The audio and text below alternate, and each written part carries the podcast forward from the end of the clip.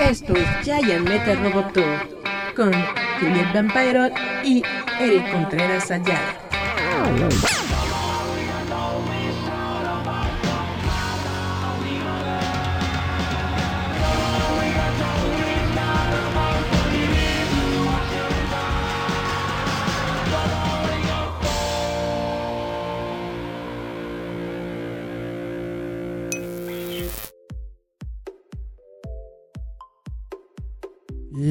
La la la la la ¿Cómo están todos estos ya Metal Roboto?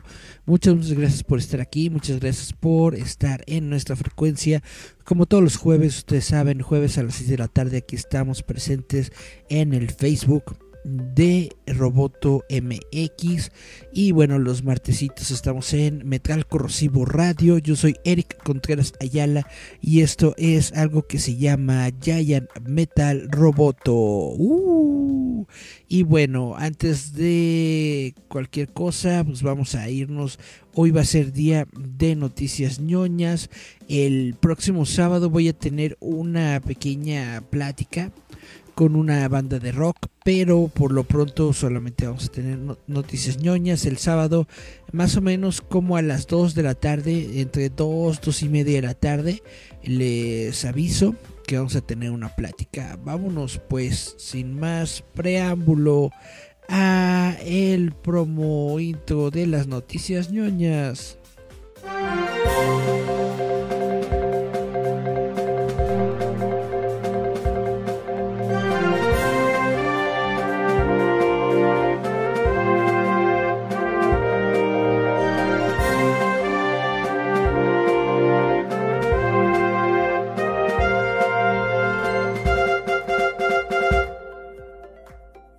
Bueno, ya. Eh, resulta que, como ustedes saben, y si no saben, pues les platico, la semana pasada se dio esta conjunción, sí fue, no, fue esta semana, de hecho, este lunes se dio la gran conjunción de Discovery y Warner Brothers. Discovery, eh, la cadena Discovery, que justamente muchos deben de conocer por el canal Discovery y por toda la línea de programas que tienen compró, compró Warner Brothers, compró Warner Brothers por una cantidad de veintitantos eh, billones de dólares, que se, la compró a, ATT. ATT en su momento, hace cuatro años, compró Warner Brothers por 43 billones de dólares, es decir, por, por, por más del doble de lo que gastó en estos momentos la, compañía Discovery. De plano, ATT no supo qué hacer con, con, Warner, no supo qué hacer con DC, no supo cómo sacarle provecho, solamente estaba pues lleno de deudas y decidió, ¿sabes qué? Mejor vendo esto se lo dejo a otra persona, yo salgo de deudas y que hagan como quieran y eso es justamente lo que hicieron y eso es justamente lo que se dio el lunes pasado. Y bueno, entre las cuestiones que se estaban dando el lunes pasado, ustedes pueden checar nuestra nota en roboto.mx, el sitio web, así lo ponen en su buscador, en, eh, eh, en Chrome, en donde sea, ponen roboto con doble t.mx y ahí aparece nuestro sitio web. Bueno, en nuestro sitio web. Justamente el lunes pasado estábamos platicando de los proyectos, de las intenciones que se tenían para esta semana por parte del nuevo eh, director de Warner, David Zaslav. Y pues resulta que justamente a lo que se iba a dedicar toda esta semana era a, ir a todas las eh, empresas que tiene Warner checarlas todas y tratar de consolidarlas. ¿Qué significa consolidarlas? Obviamente, recorte de personal, sacar a todas las personas que no nos sirven y dejar solamente a las que sí. Ahora, como Discovery es una cadena de entretenimiento, igual que Warner, pues muchos eh, papeles, muchos roles se encuentran dobleteados. ¿Qué quiere decir esto? Por ejemplo, eh, la la, cadena de, televisión, ¿no? El, canal Warner eh, ahora va a, va a ser parte de Discovery y entonces justamente las personas que están en el canal Warner, pues sabes qué, ya no te necesito porque ahora todo esto va a ser parte del canal Discovery, entonces bye bye bye, ¿no? Y así. Ahora, ¿qué es lo que va a suceder con las personas de DC Comics? Ah, eso es de lo que les voy a hablar en este momento, porque resulta que los nuevos dueños de todas las cosas de Batman, Superman y Wonder Woman están explorando una revisión de DC Entertainment, según le dijeron a Variety, al sitio Variety, varias fuentes cercanas de la situación. Ha pasado menos de una semana desde que Discovery cerró su acuerdo de 43 mil millones para, para conseguir Warner Media uniendo a uno de los mayores productores de programación de realidad con una de las marcas de entretenimiento más venerables bajo el nuevo nombre de Warner Bros. Discovery. David Zaslav es el CEO de las compañías combinadas y los principales líderes han estado jugando con la idea de convertir a DC en su propia vertical de contenido solidificado según las fuentes. La medida afectará potencialmente el desarrollo de largometrajes de DC en Warner Bros. Pictures, la transmisión de series en Warner Bros. Televisión y el brazo creativo dentro de DC propiamente dicho, todo en un esfuerzo por tener los elementos dispares más estrechamente alineados para maximizar el valor del establo de superhéroes, uno que a menudo se ve como golpeado contra Marvel. Antes de que cerrara la fusión, Zaslav examinó a los candidatos con experiencia en la creación y el fomento de la propiedad intelectual de gran éxito con el objetivo de encontrar a alguien que pudiera servir como un zar creativo y estratégico similar a lo que Marvel tiene en Kevin Feige. Una de las candidatas incluye a Emma Watts, quien es una ex ejecutiva de cine de 20th Century Studios y Paramount, pero no parece que Watts acepte el puesto. Un agente sugirió que Saslav estaba menos interesado en encontrar un gurú creativo y más ansioso por contratar a alguien que tuviera el tipo de experiencia comercial necesaria para mantener a todas las diferentes facciones de DC trabajando de manera más armoniosa. Es justamente lo que necesitan, definitivamente. Los expertos dicen que Saslav cree que el éxito de la fusión que ha dejado a la compañía muy apalancada se basará en gran parte en desbloquear todo el potencial del universo de personajes de DC Comics. Los conocedores de Discovery creen que aunque DC ha logrado el éxito cinematográfico con películas recientes como Aquaman y The Batman, carece de una estrategia creativa y de marca coherente. Obvio Discovery cree que varios personajes de primer nivel como Superman se han dejado languidecer, obvio, y necesitan ser revitalizados. También cree que proyectos como Joker de Todd Phillips son un brillante de Todd Phillips son un brillante ejemplo de cómo los personajes de segunda factura de la biblioteca de DC pueden y deben explotarse. Obvio. O sea, puras obviedades tiene que, tiene que venir otra persona a decirle a Warner puras obviedades para que puedan hacer bien las cosas, en fin. DC ha comenzado a encontrar formas para que sus películas de pantalla grande inspiren más contenido de transmisión. Los ejemplos recientes incluyen el programa de HBO Max Peacemaker, que fue un derivado de The Suicide Squad, así como una próxima serie planificada sobre Colin Farrell, el pingüino y la policía de Gotham City, pero la compañía cree que DC debe hacer más para hacer crecer su enfoque de la tarifa de los cómics, incluido el refuerzo de los juegos. Bajo la dirección de Walter Amada, quien se hizo cargo de DC Films, de George Birch y de Geoff Jones en el 2018, la unidad logró una mayor consistencia en términos de recepción crítica y comercial de las películas de la compañía. Tiene contrato hasta finales de 2023, o sea, Amada, Amada tiene contrato hasta finales de 2023 y podría desempeñar un papel importante en lo que sea que Saslav esté planeando. Saslav se comprometió a encontrar 3 mil millones de dólares en sinergias en la compañía recién fusionada, una señal de cuán importante será la reducción de costos para los nuevos propietarios de Warner. Minar la biblioteca de personajes de DC podría ayudar a controlar el gasto, ya que Warner Bros. Discovery posee la propiedad intelectual subyacente, según los expertos.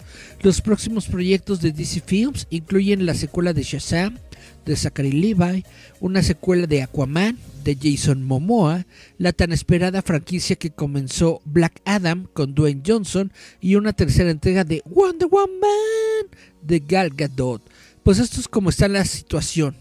Ojalá, ruego a, todos los cielos y a todos los santos que por fin este sea el bueno, o sea, por fin llegue este tipo de Discovery y le dé pues a DC Comics lo que se merece, que lo haga como se merece, no lo traten simplemente como una franquicia menor o como la caja chica de Warner Brothers, que prácticamente eso fue durante muchos, muchos, muchos años, y que realmente le den su, su, prioridad a, pues a toda esta franquicia de, de, perdón, ay, ay, ay, ay, ay, ay, tecito, tecito.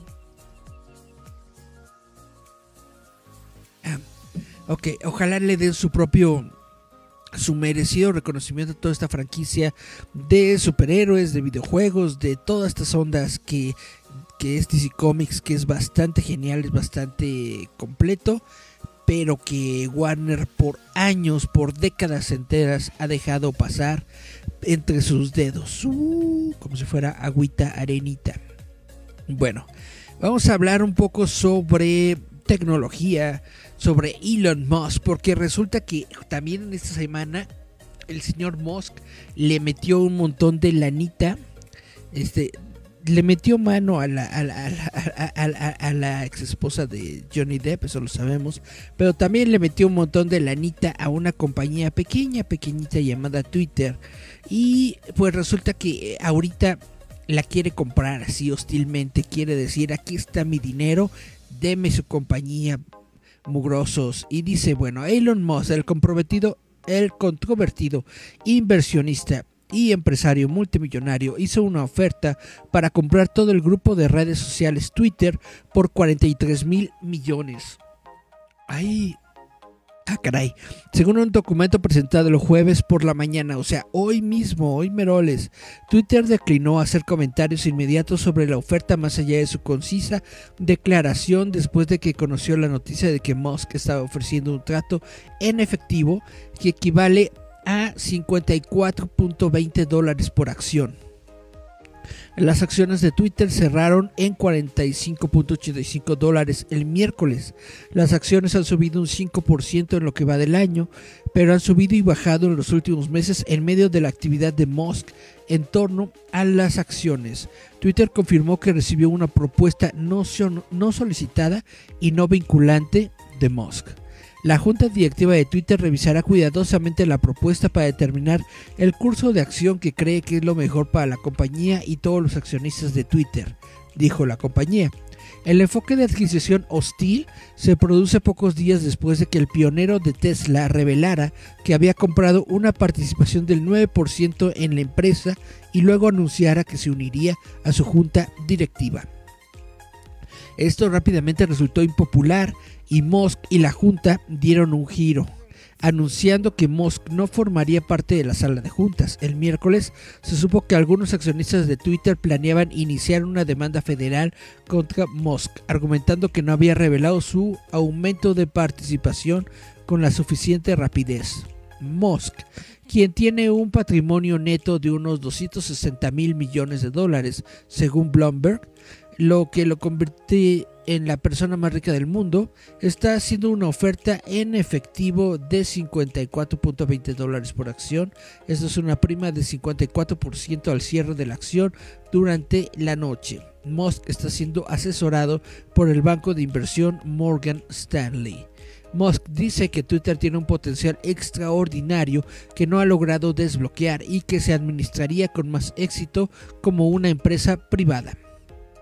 Musk se encuentra entre los usuarios de Twitter más populares, con más de 81,6 millones de seguidores. Está enredado con la Comisión de Bolsa y Valores de los Estados Unidos por violar las reglas de divulgación para empresas públicas, con su tendencia a tuitear noticias importantes sobre sus negocios, incluido el fabricante de automóviles eléctricos Tesla y la empresa de exploración espacial SpaceX. Pues esto es lo que está ocurriendo en estos momentos con el tío Musk.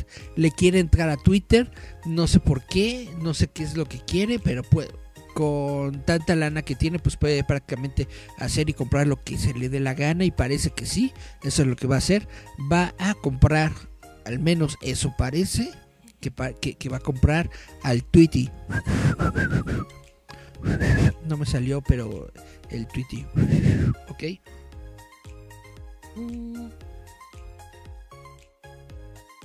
Ay, ya no sé chiflar. Bueno, ya.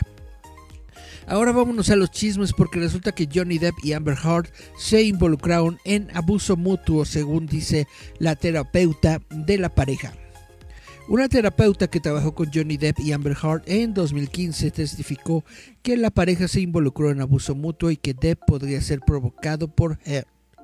El testimonio de Laurel Abyss Anderson se mostró ante los jurados en el tercer día del juicio por difamación de 50 millones en curso en Fairfax, Virginia. Depp demandó a Heard por publicar un artículo de opinión en el 2018 en el que aludía a las afirmaciones de violencia doméstica que hizo por primera vez en el contexto de su divorcio del año 2016. Anderson testificó a través de una declaración en video en febrero y el video se mostró al jurado el jueves por la mañana. Anderson dijo que vio a la pareja varias veces entre octubre y diciembre de 2015 y que las sesiones podrían ser tormentosas ya que ambos amenazaban con irse a veces. Anderson dijo que Hart informó que Deb había sido violento con ella. También dijo que ambas partes podrían iniciar peleas ya que Hart temía que Deb lo abandonara. Y también dijo que Deb no había sido violento con otras parejas durante los 20 o 30 años anteriores. Pensé que había estado bien controlado, dijo Anderson. Con la señora Heard se desencadenó. Se involucraron en lo que vi como abuso mutuo. También testificó que Depp negó haber sido violento. Anderson dijo que Heard también podía activarse cuando se sintiera faltada al respeto y a veces lo golpeaba primero.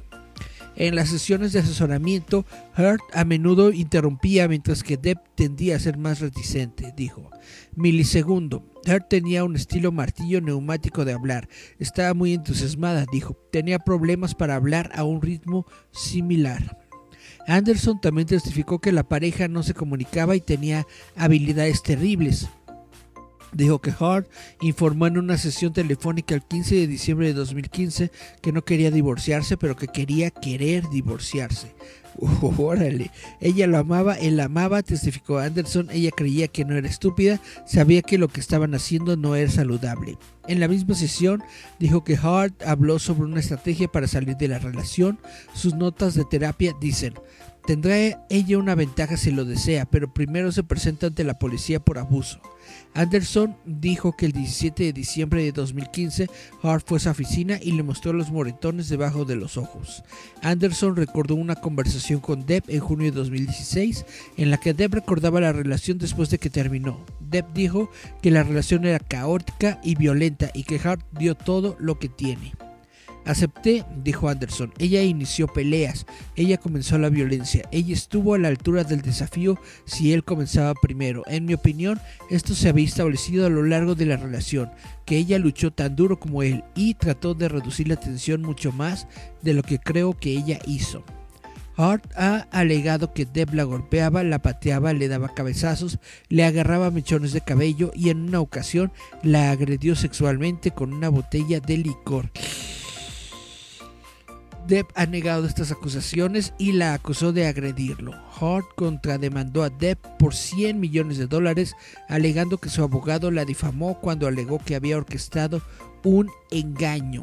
Está bastante denso, bastante bastante chipocludo este, este asunto de, Depp y, y, Realmente no hay no hay a quien creerle uno no estuvo ahí, uno no estuvo en la relación, entonces no sabes bien qué fue lo que pasó. Parece que los dos son una, son una calañita, parece que los dos son una piltrafita, pero pues quién sabe, ¿no?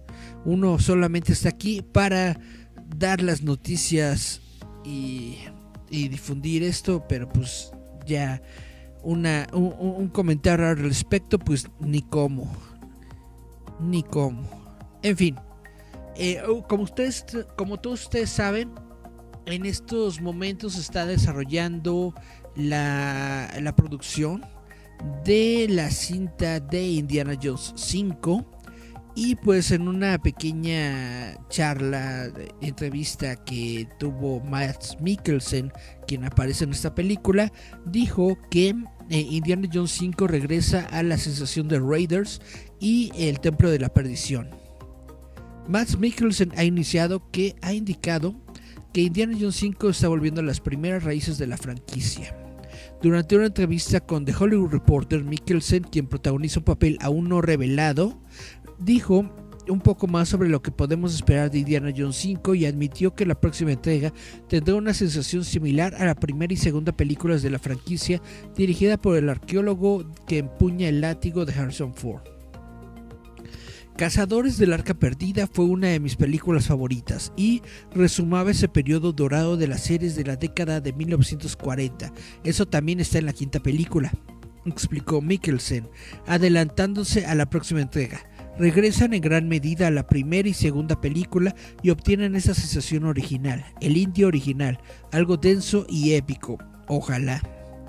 James Mangold se ha preguntado se ha preparado, perdón, para tomar las riendas de Indiana Jones 5, asumiendo las funciones de dirección de Steven Spielberg, quien está a bordo como productor ejecutivo. Mikkelsen elogió al dúo y notó una similitud en la forma en que los dos cineastas abordan la franquicia y dijo, se sintió como una película de Spielberg, aunque obviamente James la está haciendo con la misma visión. Aunque los detalles sobre la historia se mantienen en secreto, Mikkelsen habló previamente sobre su enfoque colaborativo para realizar su personaje en la película y comparó su función de la película con la del actor de carácter Peter Lorre, cuyas actuaciones añadieron color a numerosas producciones de Hollywood, desde Casablanca a El Halcón Maltés. Estoy viendo que Marcos Sáenz que le dio like a nuestro stream, muchas gracias. También Yaneli Gil Salazar nos dio like, muchas, muchas gracias. Yaneli, Marcos, también Marcos compartió el stream, qué padre. Senaido le dio like a nuestro stream, muchas gracias. Y parece que es, todo lo que tengo por aquí encimita. Está muy bien. Muchas, muchas gracias a todos los que nos dan like, los que nos siguen y los que nos eh, difunden, como se dice, comparten. Gracias a todos ustedes. Em, se supone, bueno, no, no, no sé qué pasó. La, la semana pasada parece que por acá andaba eh, Cari Santiago. Eh, eh, al menos vi, vi que, había hecho comentarios en Facebook. Pero no me aparecen, no me aparecen comentarios aquí en, en, mi pantallita del OBS. Entonces, si anda Cari Santiago por ahí o alguien más haciendo comentarios en el, en el Facebook, me disculpo por no leerlos, pero la verdad es que no me aparecen. Déjenme, hago una revisión rápida. Voy a abrir el Facebook en mi en mi explorador. No vaya a ser que haya mensajes por ahí. Chuchuchun. Y. Ah, mira. Sí me aparecen aquí mensajes. Justamente Cari Santiago está diciendo buenas. Lista para las noticias ñoñas de hoy. Y obvio.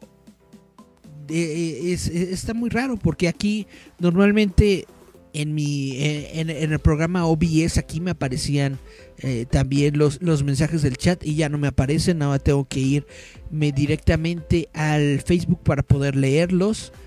Esto es algo que, que, no me esperaba, pero ya ni modo. Dice Kai Santiago, esos, ya, esos gallos, sácalos a pelear. Sí, aquí ando. Bueno, perdón por no haber leído tus mensajes la semana pasada, pero ahora sí los estoy leyendo. Muchas gracias por andar por ahí. Y bueno, continuamos con lo que sigue. Vamos a darle que eh, Black Adam, justamente esta película de Black Adam que se va a estrenar y que está protagonizada por Dwayne Johnson, pues resulta que va a obtener una serie de precuelas en cómic. ¡Ah! Por parte de DC Comics y serán encabezadas por Hawkman. DC está lanzando una serie de precuelas de Black Adam, una de las cuales está protagonizada por Hawkman, antes del lanzamiento de la próxima película de Dwayne Johnson. El próximo Black Adam de Dwayne Johnson está recibiendo una serie de one-shots, uno de los cuales presenta a Hawkman. Según The Beat, DC lanzará una serie de one-shots que servirán como precuelas de la película de Black Adam. Estos one shots se centrarán en diferentes miembros de la Sociedad de la Justicia que aparecerán en Black Adam junto con Johnson como el héroe titular. Black Adam verá a Aldis Hodge interpretar a Hawkman, Pierce Brosnan interpreta a Doctor Fate, Noah Centineo interpreta a Atom Smasher y Quintessa Swindle interpreta a Cyclone. Black Adam, The Justice Society Files, es como se va a llamar esta serie de números. El primero eh, se va a estrenar por primera vez en julio. El número va a costar de 48 páginas y está creado por Cavan Shot, Scott Eaton y Norman Rapmond con un artículo secundario de Brian Q. Miller y Marco Santucci que sigue a Adriana Tomasis, ah, perdón, Adriana Tomás Isis quien también aparecerá en la película. La sinopsis dice, Hace mucho tiempo Hawkman era el líder de la Sociedad de la Justicia, pero ¿qué es ahora? Sigue siendo un héroe u otra reliquia en un museo. Todo cambia cuando se encuentra atormentado no solo por el pasado, sino también por el espíritu vengativo de un ladrón descarriado. ¿Será este caballero fantasma la muerte de Hawkman o entregará una advertencia desde el más allá? El camino hacia Black Adam comienza aquí. ¡Órale! También en este número, como un momento crucial de la vida de Ted, Adam y su hijo Hurut comienzan a desarrollarse en el antiguo Kandak. El Kandak moderno conoce a un nuevo héroe, profesor de antigüedades durante el día, especialista en recuperación cultural por la noche, Adriana Thomas. Y desafortunadamente para Adriana está a punto de liberar un sagrado tótem de la parte interesada equivocada, Intergang. Uh, está padre que aparezca Intergang. Intergang es, es, pues, es un elemento interesante, importante de los cómics de DC, sobre todo como villanos de Superman en Metrópolis. Y bueno, esto es todo lo que tengo planeado el día de hoy, eh, arreglado para las noticias ñoñas del día de hoy. Vamos a checar si no hay más mensajitos. Dice Francisco Fabián López Carrillo, dice, hola, hola Fabián. ¿Cómo les va? ¿Cómo les va? Y bueno, pues si no hay más mensajitos o si no hay algo más de lo que quieran que se hable el día de hoy, pues vamos a pasar a darnos una, una, despedida. Tengo que, que comerme mis... ¿cómo, se llaman esas cositas que con molito? Romeritos, eso es tengo mis romeritos aquí enfriándose y, voy a pasar a comérmelos si no hay más mensajes. Les recuerdo que el próximo sábado, el próximo sábado, sábado 16, sábado 16 de abril, vamos a tener una plática con una banda de rock muy interesante, muy importante. Es el nuevo proyecto musical de Zenón y vamos a tenerlos aquí en exclusiva total en la plataforma de roboto.mx en este programita ya Metal Roboto próximo sábado a las 2, 2 y media de la tarde aquí en Facebook Live vamos a tener a esta banda de rock. Les voy a platicar quiénes son, cómo son y por qué son este sabadito. Vamos a ver. No hay más mensajes. Chun, chun, chun. Yo espero tu crítica de Animales Fantásticos cuando la veas. Ah, tengo que verla, ¿verdad? Se estrenó este fin de semana. Tengo que verla, tengo que verla, tengo que verla. Eh, algunos, algunos compañeros de, prensa que fueron a la, a, la función, pues dicen que no, está, que no está muy buena, que está medio X, pero pues luego también son compañeros a los que les gustan las de Rápido y Furioso, entonces como que no como que no sé si creerles mucho. Tengo que verla yo por mí mismo, por mi cuenta, para crearme mi propia opinión. Entonces yo creo que sí la voy a checar este fin de semana. Entre sábado y domingo la, la veo. Porque me interesa mucho. Sobre todo porque según se dice, ya hay una mejor coherencia en el guion. Por el nuevo escritor que entró. Ya le dan una mejor coherencia en el guion. Ya le da sus cates a la Rowling y le dice, estás escribiendo para cine o algo así, es lo que yo me imagino. Parece que ya este, se dan más eh, referencias a lo que nosotros sabemos de, e, en los libros de, Harry Potter sobre la relación de Albus Dumbledore y, y, su y su cuate este, ¿cómo se llama? El, el Matt Mikkelsen. Pero bueno, es, eh, eh, eso es lo que quiero ver. Le tengo mucha, mucha confianza a esas películas, aunque yo sé que en estos momentos ya perdieron prácticamente a todo el público y solamente la están viendo, las están viendo los fans de Harry Potter y los completistas. Pero de todas formas, pues yo quiero verla porque justamente soy un completista. Entonces yo creo que el fin de semana la veo y la próxima semana platicamos de ella. Y bueno, sábado, sábado, ah, también el sábado el sábado a la una de la mañana voy a estar aquí contando cuentos de terror por si alguien se, se anima a conectarse. Y bueno, ahora sí, creo que esos son todos los comentarios y anuncios que tengo para esta semana. Nos vamos, nos vamos, nos escuchamos, vemos la próxima semana. No, el sábado. Esto es Giant Metal Roboto, chavos. Mm, bye, bye, bye.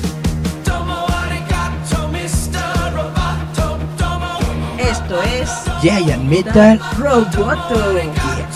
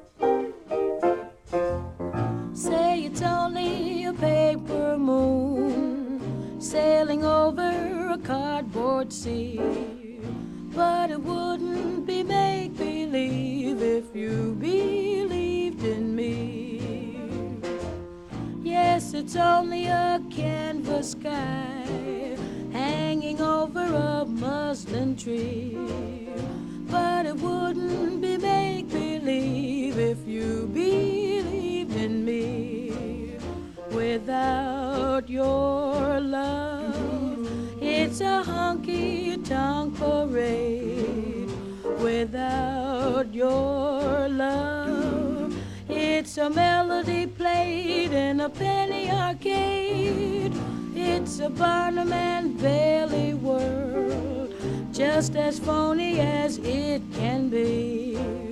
But it wouldn't be make believe if you believed in me.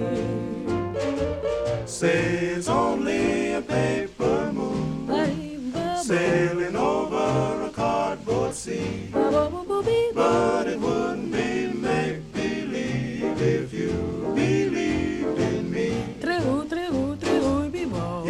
it's only a canvas sky hanging over a muslin tree. But it wouldn't be make believe if you believed in me.